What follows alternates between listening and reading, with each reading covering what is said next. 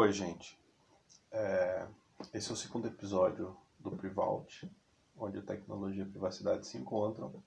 Eu sou Gustavo Zaniboni e eu vou falar hoje um pouquinho sobre os cookies. Quem me conhece é, sabe que eu tenho essa briga com a forma com que as pessoas enxergam os cookies já faz bastante tempo. É... Qual que é o problema, na verdade, né?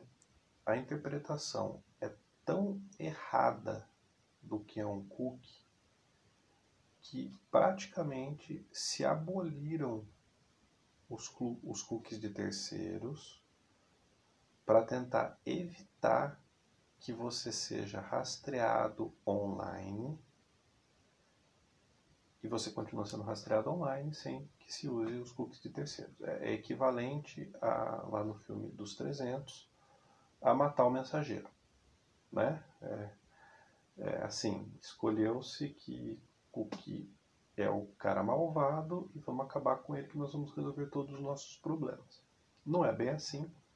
E eu estou aqui para tentar explicar para vocês o que é um cookie e é, eu vou conseguir provocar um pouco mais dessa vez do que eu provoquei no outro episódio, porque eu consigo questionar algumas coisas com um pouquinho mais de ênfase, é, já que a interpretação que o mercado tem sobre cookies é, é tão maluca, tá bom? Definição. O que, que é um cookie? Tá? Um cookie ele é uma informação, um, é um par de valores, né? É uma variável e o valor dessa variável, tá? Que é armazenado num cliente HTTP, que pode ser um navegador ou que pode ser um aplicativo, tá? Vamos pegar um navegador, mas pensa que não é só o seu browser, não é só o seu navegador. Qualquer cliente HTTP ele é obrigado a saber manipular um cookie. Tá? Então, o que, que acontece? O servidor onde está o site, ou uh, um servidor que fale o protocolo HTTP, que é o protocolo da internet, né? aquele HTTP que aparece na frente do endereço lá, tá? é por isso que existe aquele HTTP, é, é, é o Hypertext Protocol, tá? É, é, Hypertext Transfer Protocol, tá? Ele tem na sua definição de protocolo a permissão para que o servidor peça para o cliente, no caso o navegador, armazenar uma informação para ele. Então, o que, que é o cookie? O cookie é armazenamento. É como se você tivesse numa planilha do Excel e duas células ou três células ou, ou uma célula do, do, da sua planilha do Excel você guardasse no computador da outra pessoa, tá? Ele é isso. Ele não é um monstro malvado que uh, coleta dados, que, que te persegue, que consegue te identificar. Ele não é nada disso, tá? O cookie em si, ele é armazenamento ele não, não, não, não, tem nenhuma ação. Tudo bem? Além do servidor poder solicitar para que o navegador escreva um cookie, a página, usando uma linguagem de script, JavaScript, VBScript, hoje só se usa JavaScript, né? Ela também pode pedir para o navegador escrever um cookie. E ela consegue ler os cookies que estão escritos naquele navegador. Tá? Quais características adicionais que um cookie tem? Só quem mandou escrever que pode ler. Essa é a característica. Eu vou explicar um pouquinho por que, que apareceu o cookie, tá? mas é importante a gente, a gente repetir exaustivamente essa definição. Um cookie é um parzinho de informações que é o nome de uma variável e o valor dessa variável, por exemplo, idade 25, banana nanica, idioma português. ID 347975. Cada um desses, desses pares é um cookie.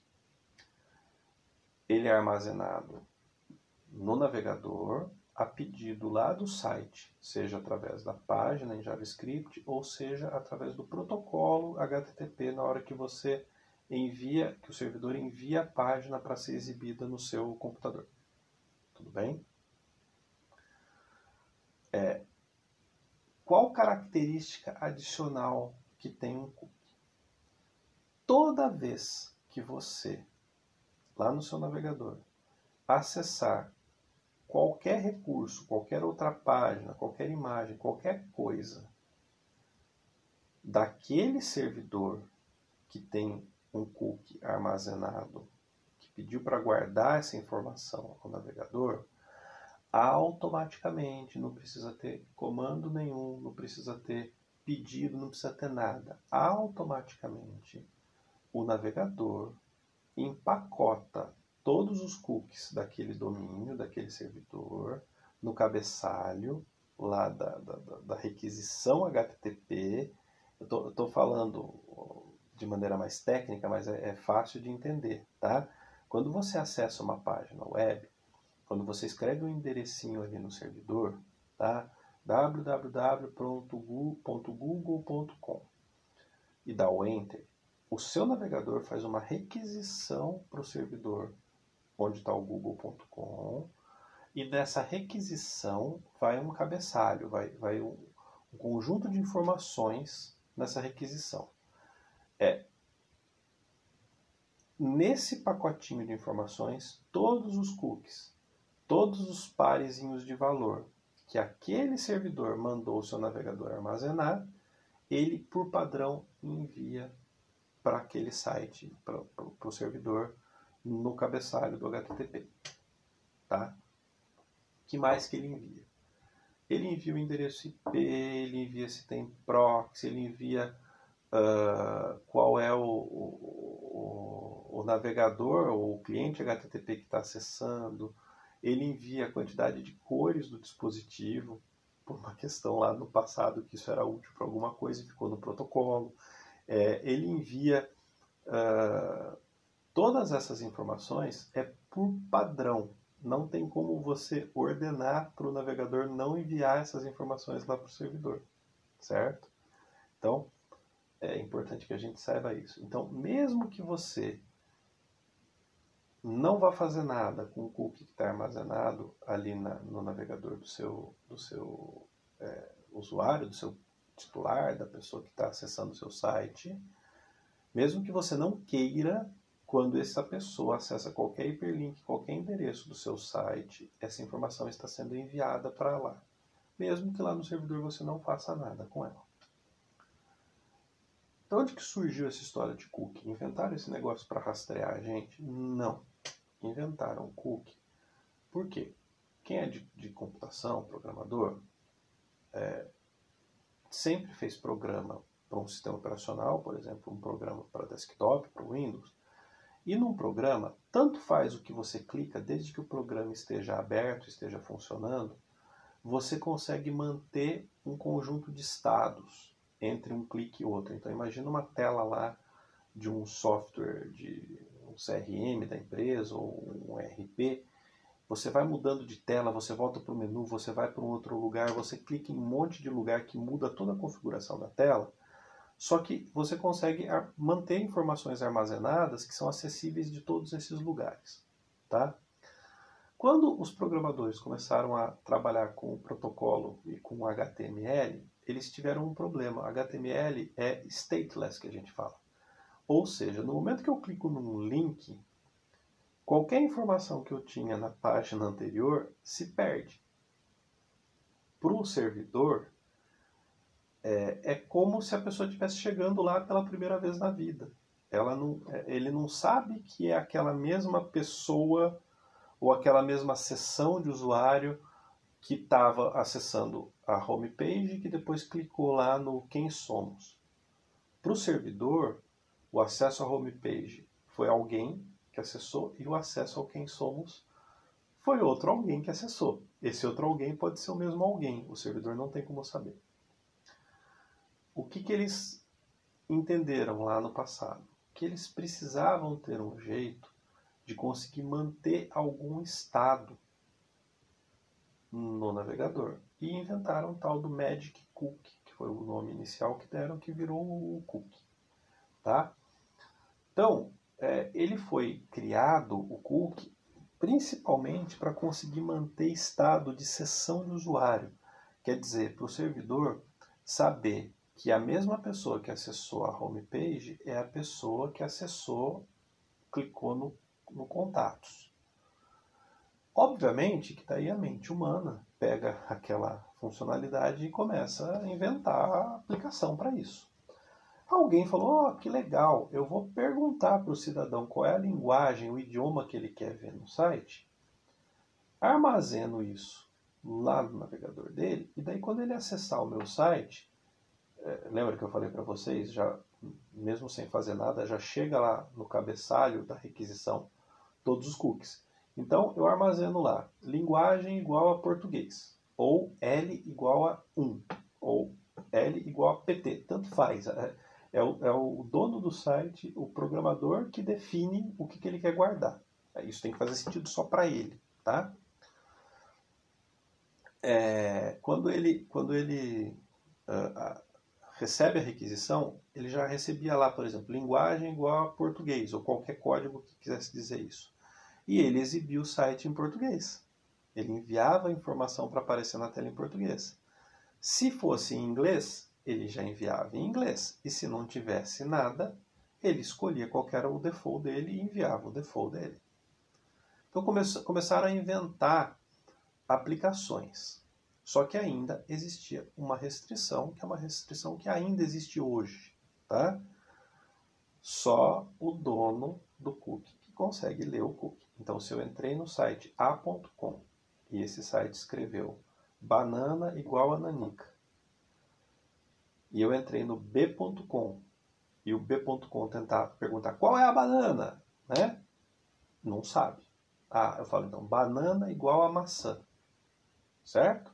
No b.com. Quando eu entrar de novo no a.com, o que, que o a.com vai saber quando ele perguntar? Ah, qual é a banana? A banana nanica, porque para o a.com era banana nanica, no b.com era banana maçã. E um não consegue entender qual é a banana do outro. Aí que vem a natureza do ser humano e, é, bom, eu vou falar do Google, mas na verdade podia ser qualquer outro, né? Mas que veio a genialidade do pessoal que por muitos anos viveu de vender publicidade, fez um, um, um buscador, porque eles não são bobo nem nada, e começaram a fazer profile de todo mundo, etc. Mas qual que foi a genialidade? Numa página de um site, o programador ele não precisa pedir coisas só para o servidor do site dele. Ele pode colocar ali no meio coisas de outros servidores. O HTML permite isso. Então, o que, que aconteceu? O site genérico, vou dar o exemplo do Google, mas podia ser qualquer outro, tá? Eles são malvados, mas uh, ok, tá? É, o cara do o dono do site A colocou ali um uh,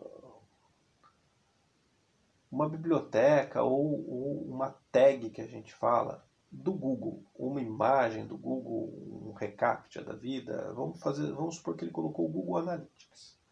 Então, o que, que ele fez? Lá no HTML, lá no site do A.com, ele acessa um monte de coisa do servidor a.com, que setou lá a banana igual a nanica, e ele acessa lá alguma coisa lá do Google Analytics, que está lá no servidor do Google. E o Google, de dentro do site a.com, escreve GID igual a 1. Tudo bem?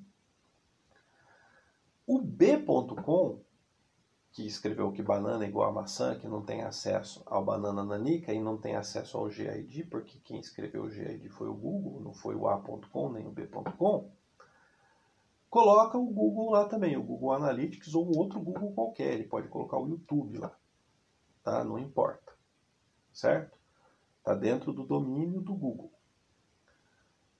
O que, que acontece quando ele for carregar é, é, esse site, o b.com agora? Ele vai saber que banana é maçã e o Google, não foi ele que lá dentro do a.com escreveu que o GID era igual a 1? Olha que legal, o Google consegue no b.com perguntar qual é o GID e o navegador fala, é 1. Só que foi a primeira vez que, que carregou o b.com com o Google lá dentro. Como que ele já sabe que o GID é igual a 1? Lembra que eu falei? Você escreve banana igual a nanica no A.com, quando você abre o B.com, mesmo o navegador tendo lá essa informação, como é B.com, ele não entrega nada. Né? Ué, por que, que abriu o B.com e o Google conseguiu saber que o GID é igual a 1? Porque isso foi um atalho, foi um hack, foi uma, uma sacada que os caras tiveram que eu posso pôr um código de um outro site, de um site terceiro dentro do meu site. Quer dizer, dentro do A.com eu chamei um terceiro que é o Google para fazer alguma coisinha ali. Dentro do B.com eu pus alguma outra coisinha do Google e magicamente eu dei a possibilidade do Google conseguir descobrir que a mesma pessoa que acessou o A.com acessou o b.com.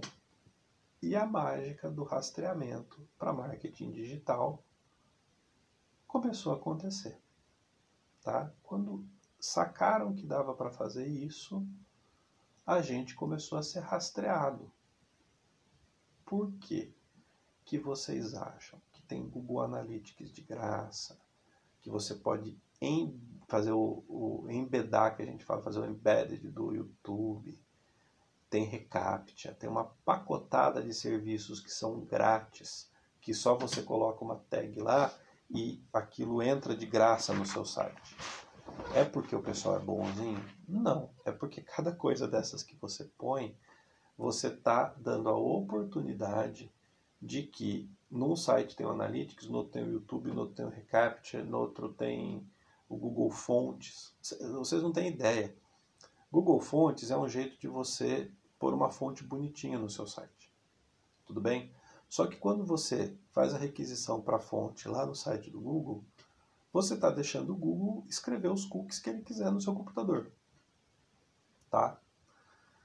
Então, é, a maldade, o rastreamento passou a acontecer quando uh, se tocaram que dava para um terceiro escrever um cookie também dentro do, do, do navegador daquele site, para aquele titular, para aquela pessoa. Tá? Eu acabei me empolgando explicando é, a origem é, do cookie e o que, que ele é, mas eu acho que dá tempo ainda no nosso, na nossa meta de meia hora de eu, de eu colocar os pontos e fazer as provocações. Objetivamente, na Europa, antes do GDPR, tinha uma lei que é a e-privacy, tá? que ela falava o seguinte, um regulamento, né? ele falava o seguinte, olha, para você escrever um cookie ou uh, qualquer coisa similar, a gente tem local storage, a gente tem, tem, tem outros jeitos de escrever coisas, de, de armazenar coisas no computador da, da pessoa, tá?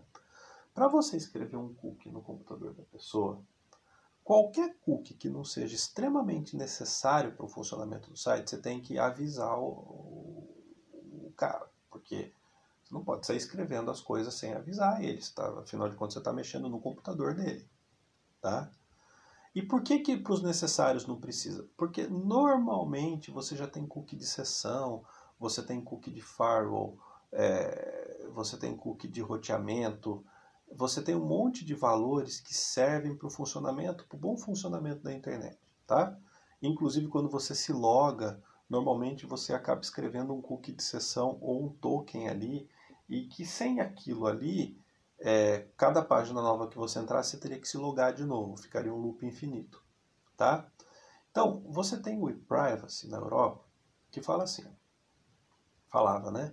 Você precisa avisar o cara. Só que você avisa o cara, se ele continuar navegando, tá bom, né? Não tem problema.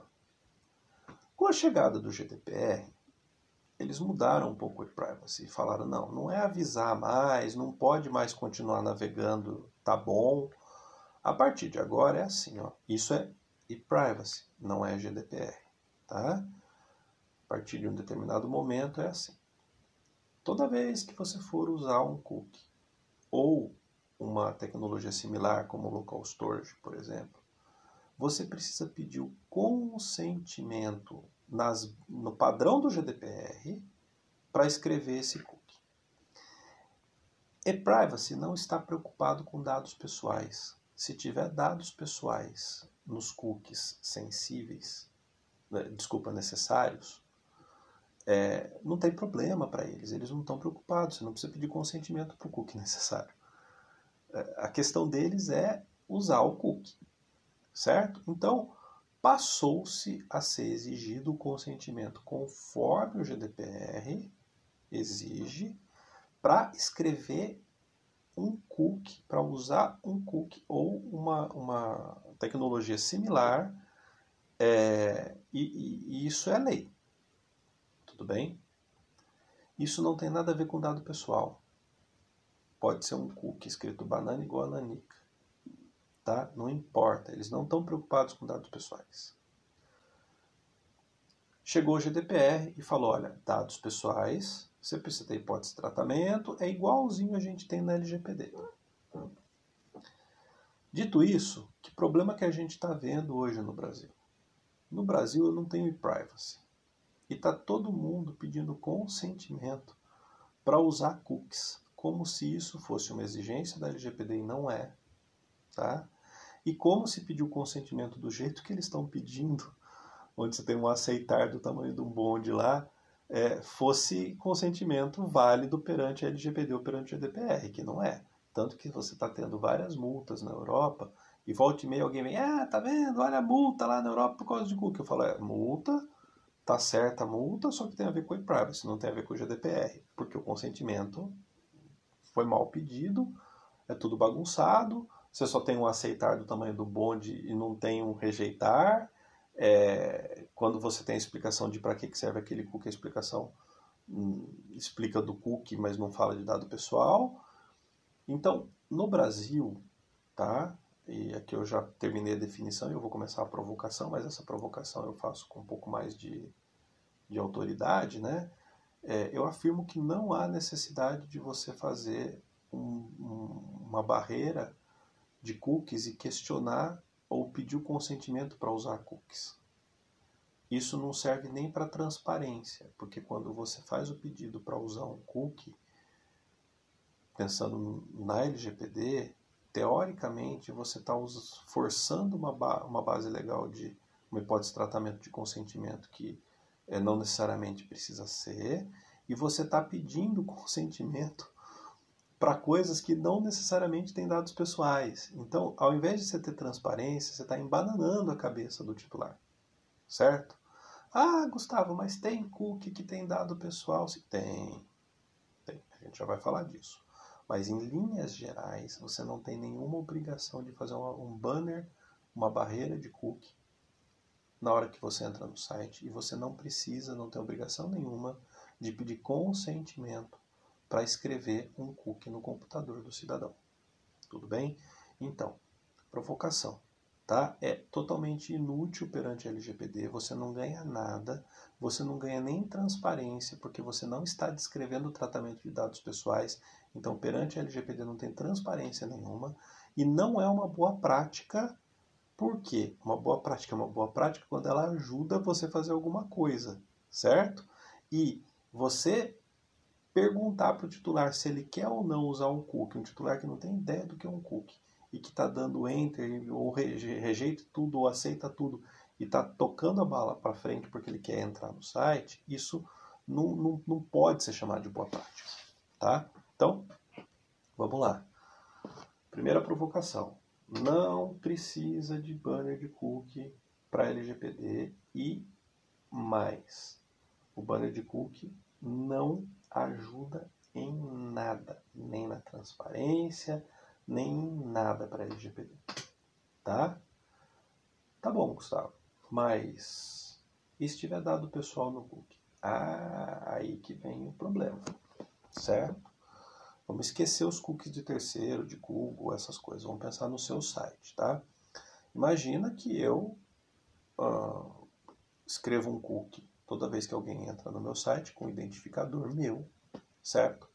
Eu vou coletando todos, todas as páginas, todos os cliques, tudo onde aquele, aquele internauta está entrando e eu tenho a seguinte pretensão lá no futuro.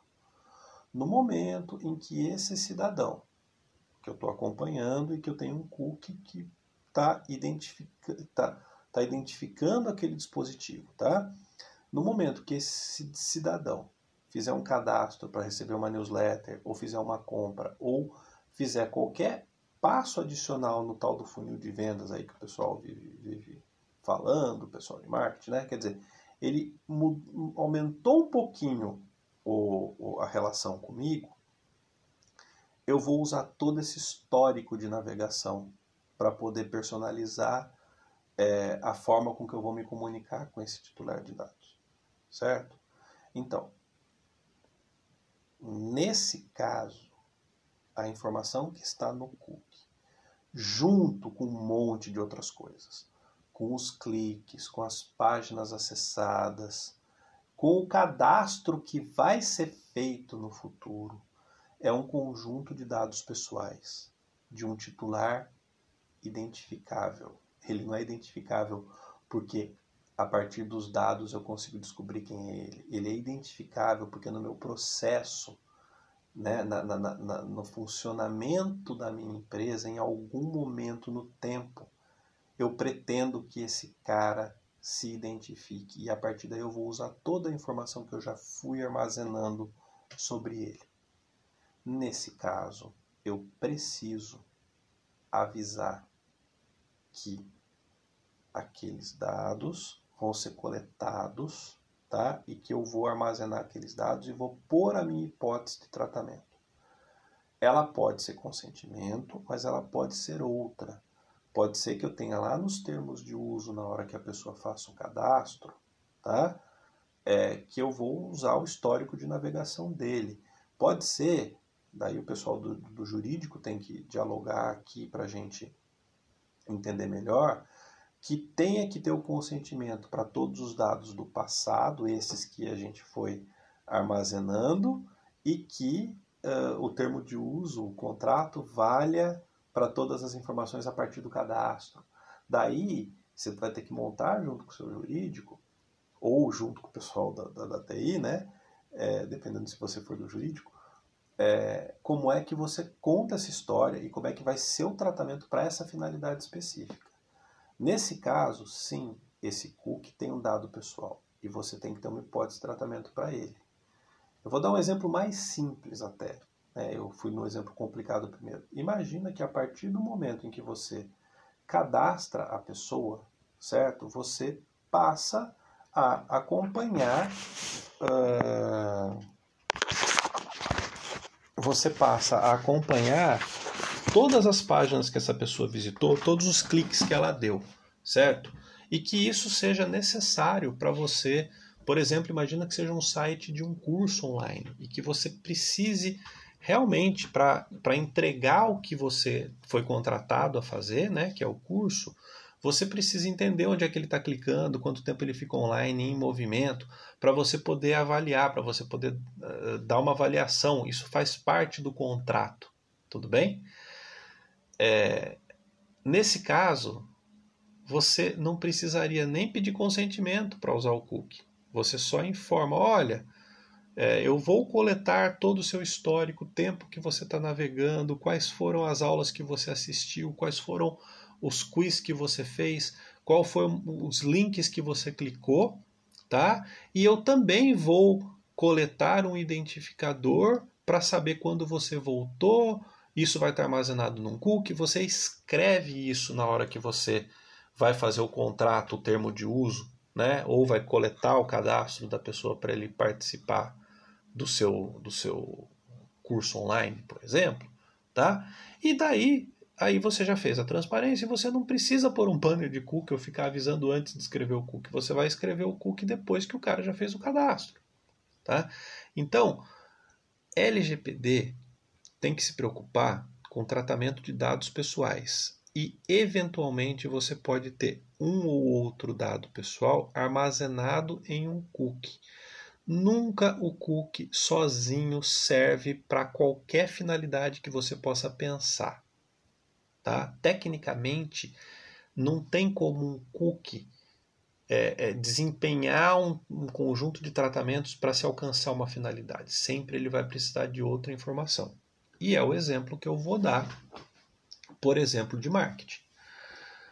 Imagina que você pediu autorização para mim, para eu permitir que você escreva o cookie do Google, do Google Ads, tá? Fale que é para melhorar meu, minha, uh, uh, minha navegação e para eu ver anúncios que condizem com a minha pessoa. Tudo bem?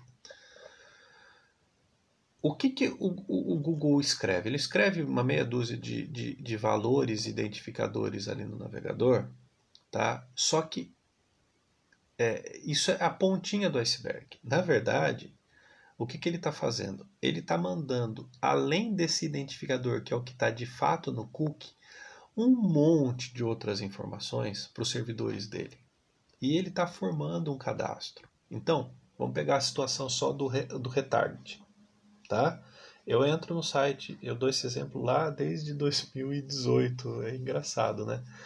Eu entro no site da Havaianas, navego no site da Havaianas, saio do site da Havaianas e entro no site do antagonista e me aparece uma propaganda das Havaianas tá? É, o que está acontecendo? O Google usou só o cookie que tem o meu identificador quando eu entrei no site do antagonista? É lógico que não.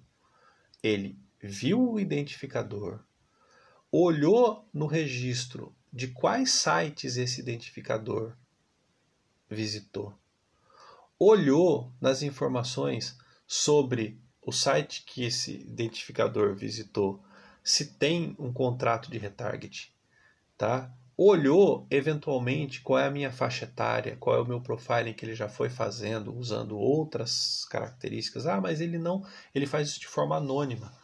Eu não sei que ele é o Gustavo, não importa. Ele está identificando aquele indivíduo, mesmo que ele não tenha meu CPF, tá? Para me entregar a uh, propaganda das Havaianas.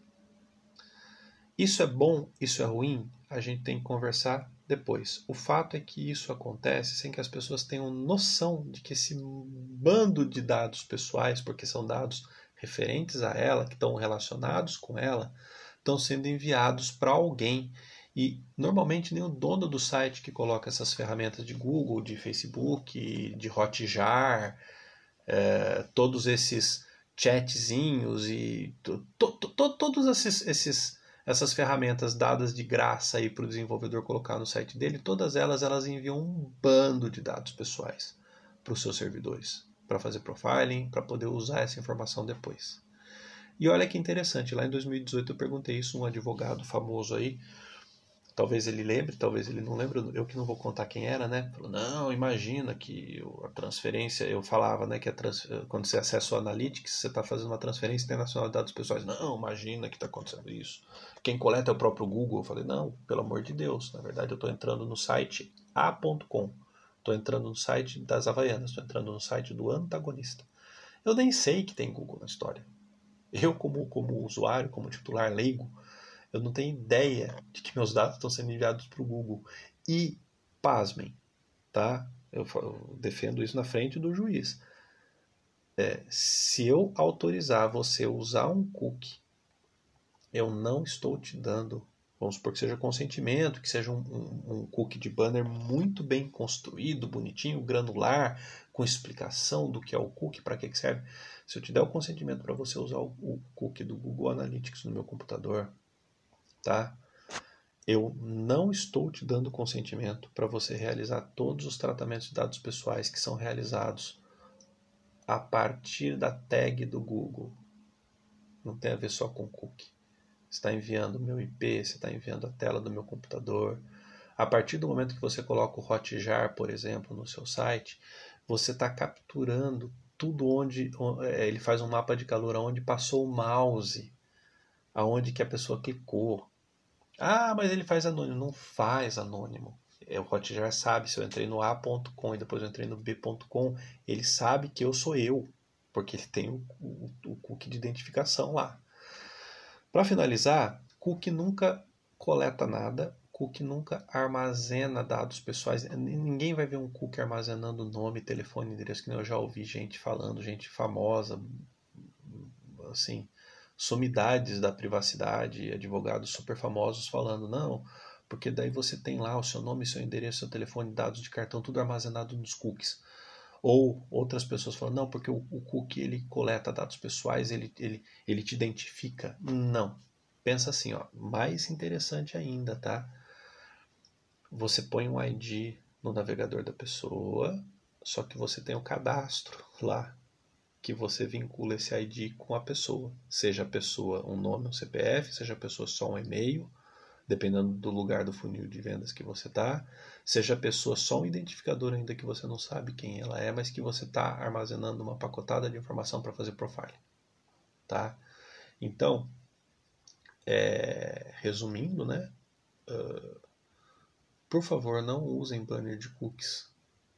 Não falem que isso é boa prática não uh, digam que isso é bom para transparência, para LGPD, porque infelizmente nenhuma dessas coisas é verdade. Se preocupem com os tratamentos de dados pessoais. Se preocupem sim quando você coloca um Google Analytics, um pixel do Facebook, ou você coloca qualquer ferramenta dessas que são dadas de graça para o desenvolvedor no seu site porque muito provavelmente tem tratamento de dados pessoais que estão acontecendo. E como o titular está entrando no seu site, por mais que você queira se isentar e apontar o cara lá para a política de privacidade do, do, do cara que você colocou dentro do seu site, não importa. Você é o controlador.